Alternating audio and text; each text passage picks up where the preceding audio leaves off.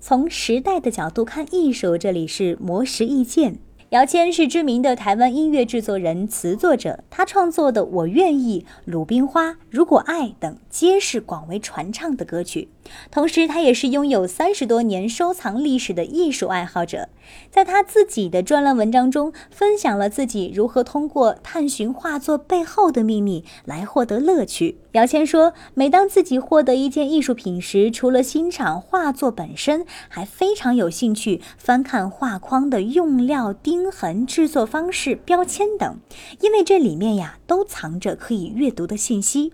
比如，在画作的背后可以看到艺术家做的一些标记，在画框上会有着不确定是谁留下的标签和文字。姚谦还表示，这样的探索还需要依赖一个好的修复师或学术研究者，从科学考证的角度进行讨论。大家每一次的相互通信、上网搜集资料或者交错讨论，都能让探索画作秘密的这段记忆更加难忘。比如，在姚谦自己的收藏里，就有一件内框盖着1939年巴黎沙龙展览印章的潘玉良画作。经查证，是一九三九年潘玉良第一次参加巴黎沙龙展览时的作品，但是画作上签字的年份却是一九四六年，这让姚谦觉得这有可能是旧物重用，也可能是展览的那幅画被覆盖，或者是艺术家在经济限制下用旧画布重新再绘画。而这些都是待解的秘密，